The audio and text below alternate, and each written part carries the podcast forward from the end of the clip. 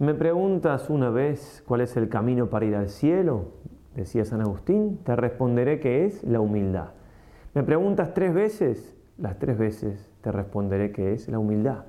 Me preguntas mil veces y las mil veces te responderé que el camino para ir al cielo es la humildad. Es por eso que en esta segunda charla seguimos hablando de esta virtud tan importante de la caridad. Solo para ver si estás atento.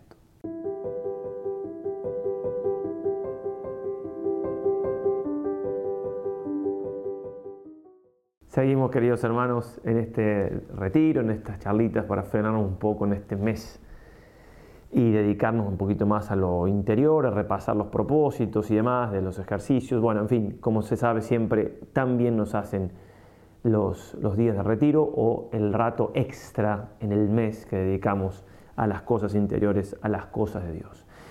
Bien, entonces seguimos con esta virtud de la humildad tan importante para la santidad, como decía San Agustín recién. Santa Teresa va a decir, delante de la sabiduría infinita, créanme que vale más un poco de estudio, de humildad y un acto de ella que toda la ciencia del mundo. Por eso nos dedicamos a estudiar sobre la humildad, meditar sobre ella para después, por supuesto, ponerla por obra.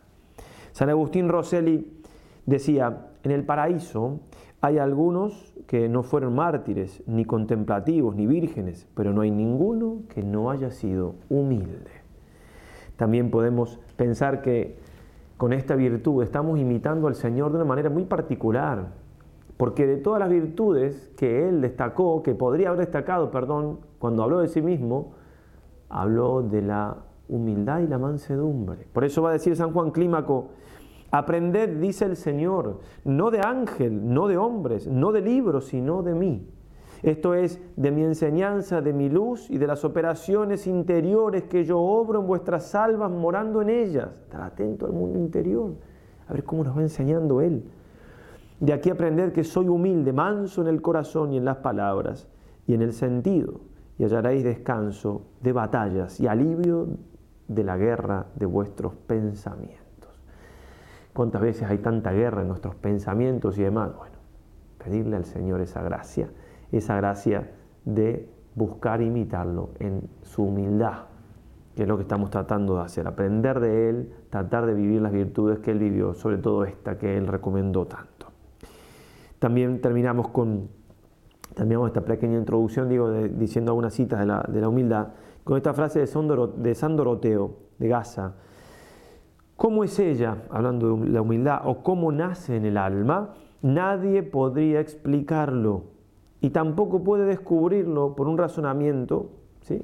Se puede explicar lo que decíamos citando también a San Juan Clima con la charla anterior, y, pero, y descubrirlo por un razonamiento, pero dice, no se puede descubrir si el alma por sus obras no ha merecido captarlo. Es decir, que hacemos toda esta meditación porque buscamos obrar la verdad, como dice el Evangelio, obrarla, poner por obra esta virtud de la humildad. Bien, el Evangelio, como lo va a llamar San Juan Pablo II, es el poder de Dios que salva. Y también dice San Pedro en su primera carta, es un mensaje que los ángeles ansían contemplar.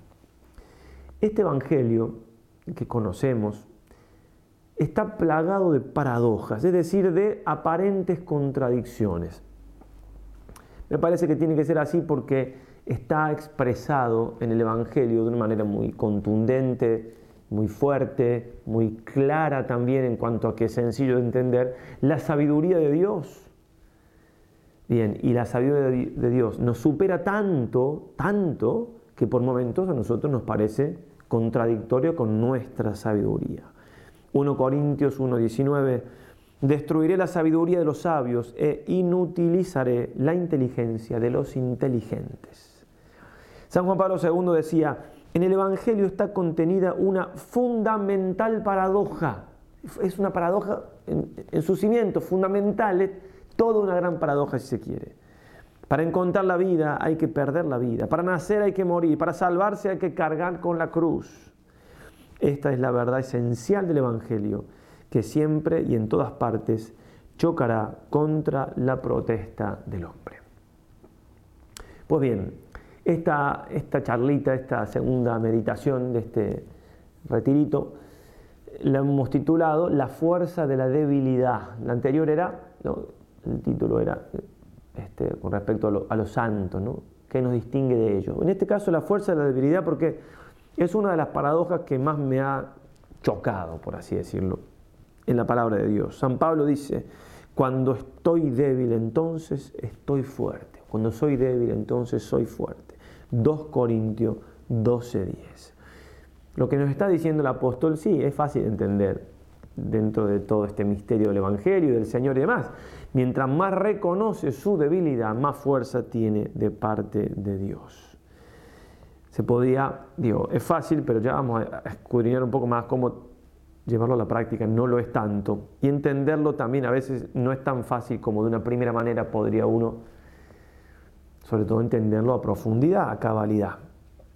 Podríamos meditar también, leer pausadamente el capítulo 15 de San Juan, donde el Señor pone ese ejemplo.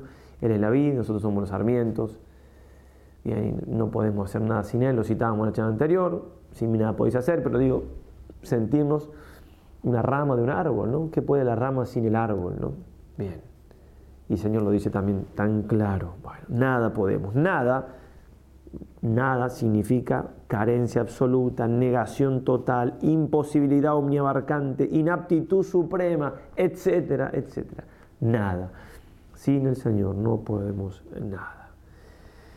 San Pablo nos va a decir varias veces todo lo que implica, ya leíamos estas citas la vez pasada, que la charla anterior, nada dicho eso de paso, me olvidé la charla anterior, saben que los textos que voy leyendo y demás están en descripción de, de este video o si está en la página web debajo ¿no? que dice descargar el PDF o ir al escrito. Bien, somos vasija de barro. Por eso San Pablo también va a decir, afirma claramente, por gracia de Dios soy lo que soy. No se trata de negar las cosas buenas que Dios hace en nosotros. Simplemente hay que tener esa convicción, como dos y dos es cuatro, de que no son nuestras, sino que son del Señor. Santo Tomás dirá, pueden considerarse en el hombre dos cosas, lo que es de Dios y lo que es del hombre. Es del hombre todo lo defectuoso, mientras que es de Dios todo lo perteneciente a la salvación y a la perfección. Así de claro. Por eso San Agustín dirá, la humildad es nuestra perfección, porque es reconocer todo esto, vivir todo esto. San Benito, el progreso del alma se identifica con el progreso en la humildad. Santa Teresa de Jesús, la humildad es la que lo alcanza todo. En otro lugar, progresará rápidamente el que tiene mucha humildad. San Juan de la Cruz, Dios para prendarse de un alma no se fija en su grandeza, sino en la profundidad de su humildad y en lo desprendida que está. San Agustín, lo que dijimos al principio, mil veces te responderé que no hay otro camino que la humildad para ir al cielo. Tenemos que apuntar a tener un conocimiento de nosotros mismos lo más parecido que se pueda al conocimiento que Dios tiene de nosotros. Como dice San Pablo en Corintios 13:12, la primera carta, hablando del cielo, conoceré como soy conocido. En eso está nuestra fuerza, en ese conocerme como Dios me conoce. Dirá Blas Pascal, la grandeza de un hombre está en saber reconocer su propia pequeñez voy a hacer una, aclaración sobre Las Pascal, es que un error que yo tenía, creo que no lo dije nunca, pero por si lo dije, pero ya que, está, ya que citamos a Pascal, hay una frase muy conocida de Blas Pascal, entre todas las que tiene, muy buenas, que dice, el corazón tiene, a ver a ver si me lo acuerdo bien, el corazón tiene razones que la razón no entiende. Siempre me había sonado, ignorante de mi parte, que esa, esa, frase tenía un dejo de sentimentalismo, ¿no? Pero en realidad, leyendo un poco más algunas cosas, este, él está en plena época de racionalismo, ¿sí? Y cuando está diciendo, o sea, el racionalismo es que podemos usar la razón, que está bien, tenemos que usar la razón, es súper importante. El racionalismo es negar que pueda haber algo por encima de mi razón, por eso está tan mal. No, no hay un Dios, no hay ningún misterio, no hay.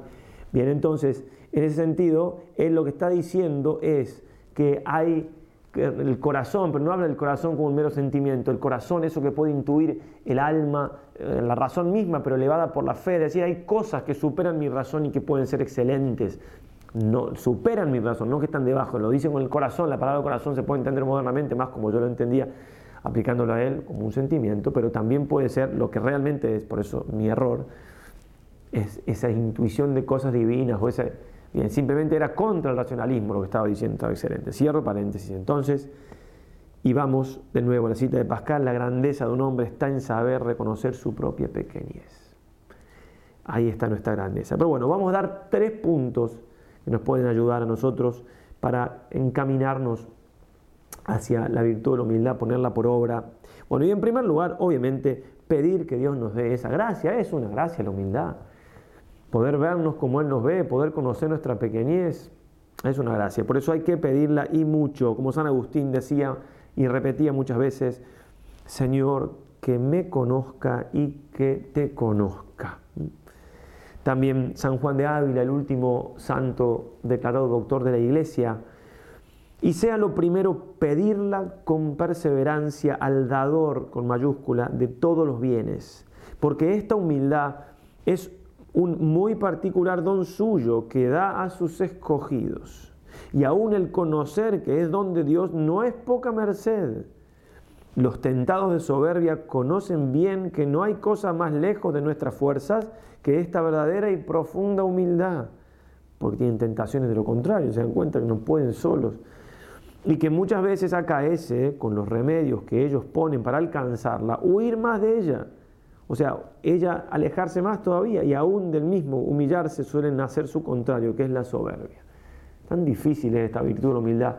Si Dios no la da, que a veces de los que procuramos ser humildes somos más soberbios, como el ejemplo irónico que ponía de una frase de mi padre del videíto pasado. Prueba de que el doctor en cuestión pidió y alcanzó esta virtud, San Juan de Ávila, es lo que sucedió que cuenta San Alfonso María de Ligorio cuando estaba por morir, dice así, el venerable Juan de Ávila, en ese tiempo no era santo todavía, que llevó desde su más tierna juventud una santa vida, hallándose en el lecho de la muerte, el sacerdote que le asistía le iba diciendo cosas sublimes, le trataba como santo y como un distinguido sabio, cuáles cosas eran las dos. Mas el venerable padre de Ávila le dijo, yo ruego, Padre mío, que me hagáis la recomendación del alma como se hace a un malhechor condenado a muerte, pues yo no soy otra cosa. En primer lugar, entonces, pedir la gracia de la humildad en las letanías muy conocidas, si lo, googlean, digamos, muy fácil de encontrar, las letanías de la humildad del cardenal Merry del Val, que están muy bien. El segundo término es importante entonces, que sería como lo central de esta charla, y ahí sacamos el título, tratar de imitar a San Pablo, que primero empieza aclarando, en cuanto a mí solo me gloriaré de mis flaquezas, 1 Corintios 12, 5. Solo gloriarse de sus flaquezas. Entonces, por ejemplo, cuando él habla de, que estuvo ¿sí? Eh, en el cielo, ¿no? Fue arrebatado el tercer cielo. No dice yo, dice conozco un hombre, lo dice en tercera persona, ¿eh? no se atribuye nada, no. Ahora, arreglón seguido aclara para que, para que no se ensoberbezca ese hombre, que en definitiva es él, se le ha regalado un aguijón de la carne. Hay posibles interpretaciones, varias sobre este aguijón de la carne.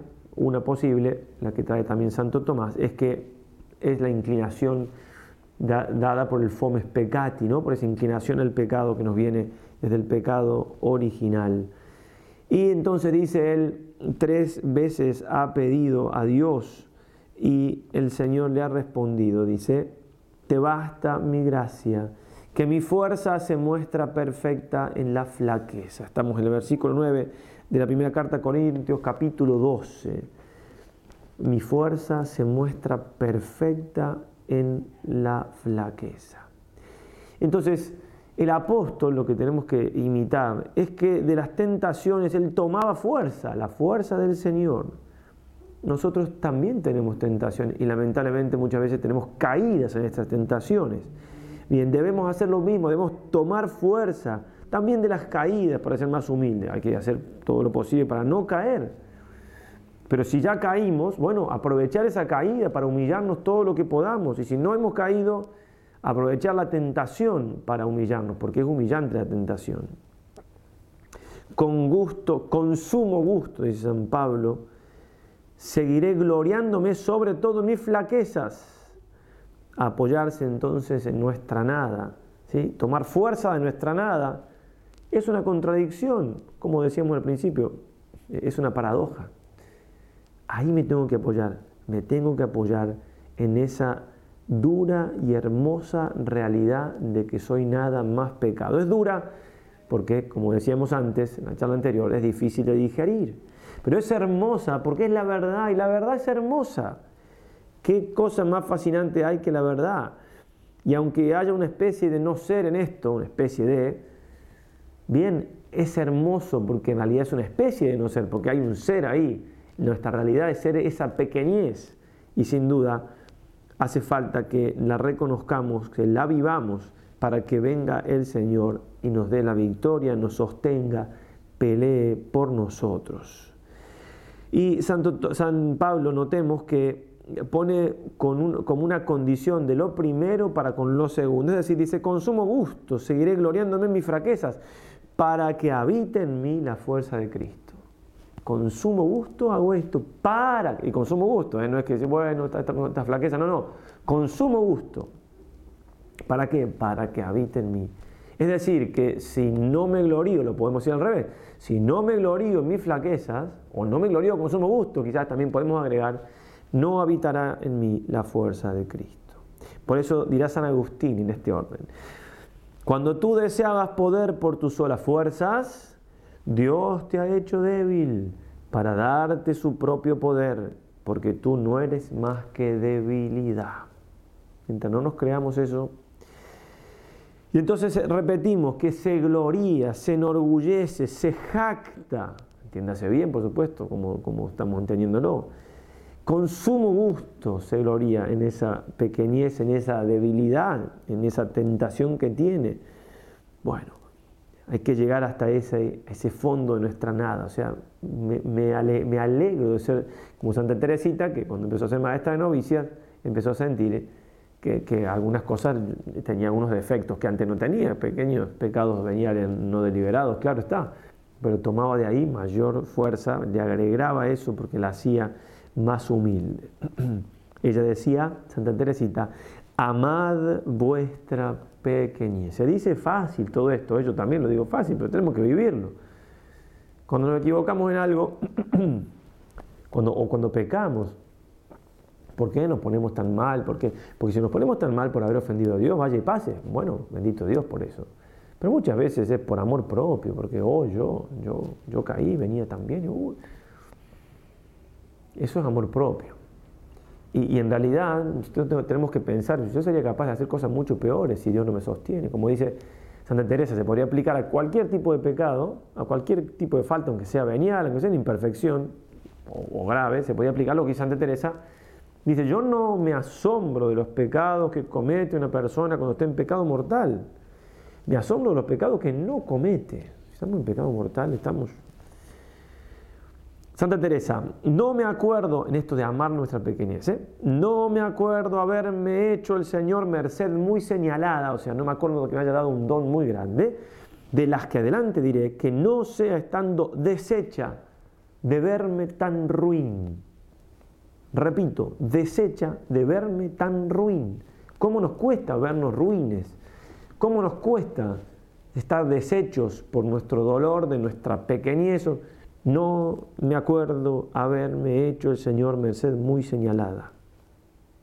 Entonces, ahí, ahí, en esa, en esa pequeñez tan grande, el Señor trabaja, necesita nuestra humildad, ya lo decíamos, para hacer grandes obras. Y si no llegamos por lo inmaculado, es decir, por ser fiel a la gracia y que esa gracia nos vaya iluminando y demás, como ha llegado tantos santos, Dios en su amor misericordioso, por un lado, bueno, las tentaciones que no son pecados, y que alguien puede seguir en ese camino inmaculado y tener tentaciones como Santa Catalina de Siena las tenía y era ya tentaciones fuertes contra la castidad, pero digo, a veces el Señor también, si no nos alcanzan las tentaciones, nos deja caer, o sea, no nos da el auxilio de su gracia, que en definitiva nosotros lo perdemos por, por soberbios, pero lo hace por misericordia, para que nosotros reconozcamos nuestra humildad.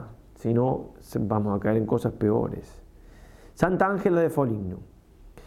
Cuanto más afligida, despojada y humillada profundamente está el alma, repito, afligida, despojada y humillada, más conquista con la pureza la capacidad para las alturas. La elevación de la que se hace capaz se mide por la profundidad del abismo en la que tiene sus raíces y sus cimientos. También, en este caso vamos a citar un poco largo a Beato Juan Ruiz Brock.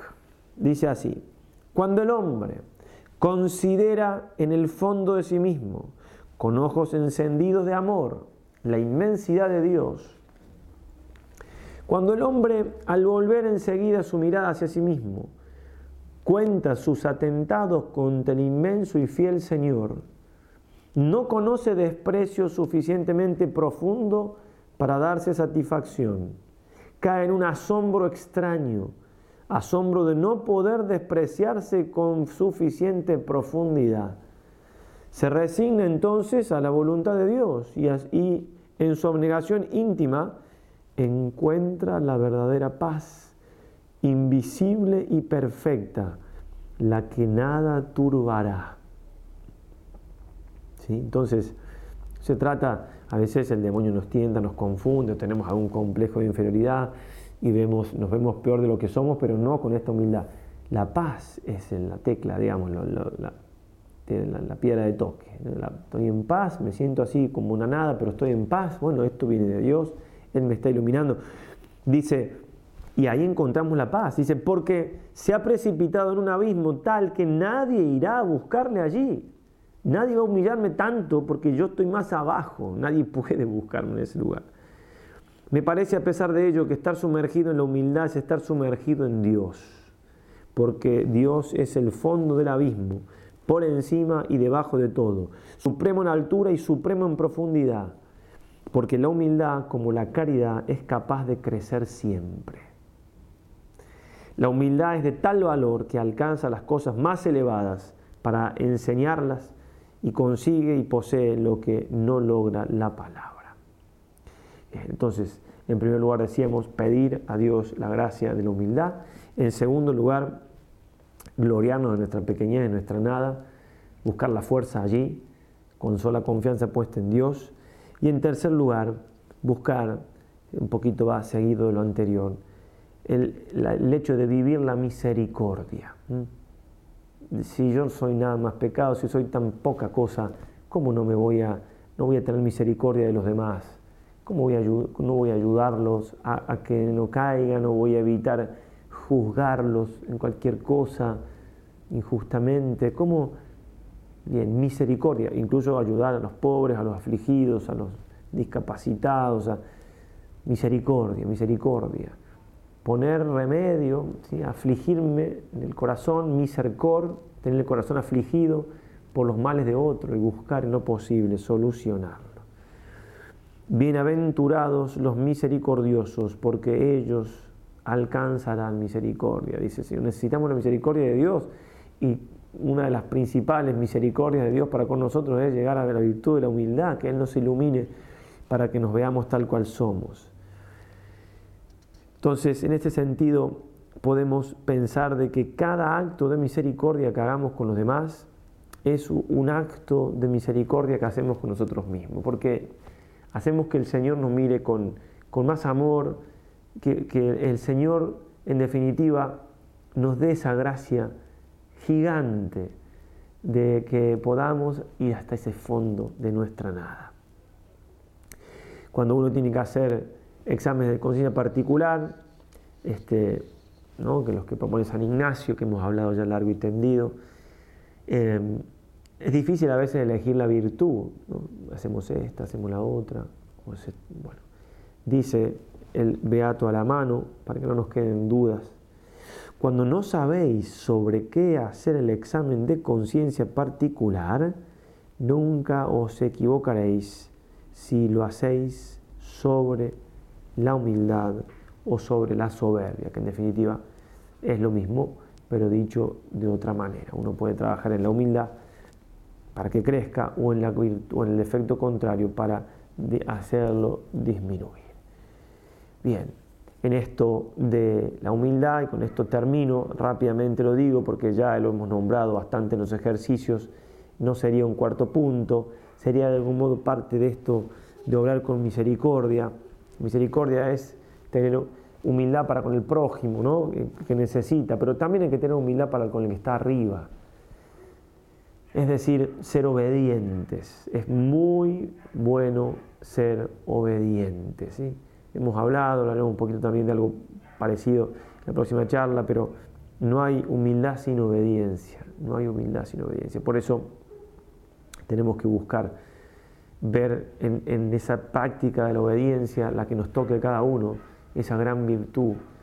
No se puede separar una cosa de la otra. Por eso, el ejemplo que poníamos de San Juan Estilita, en esa columna, esa vida, forma de vida tan particular, que o era un santo o era un loco o era un soberbio, le pidieron que bajara con la autoridad que tenían los obispos y bajó.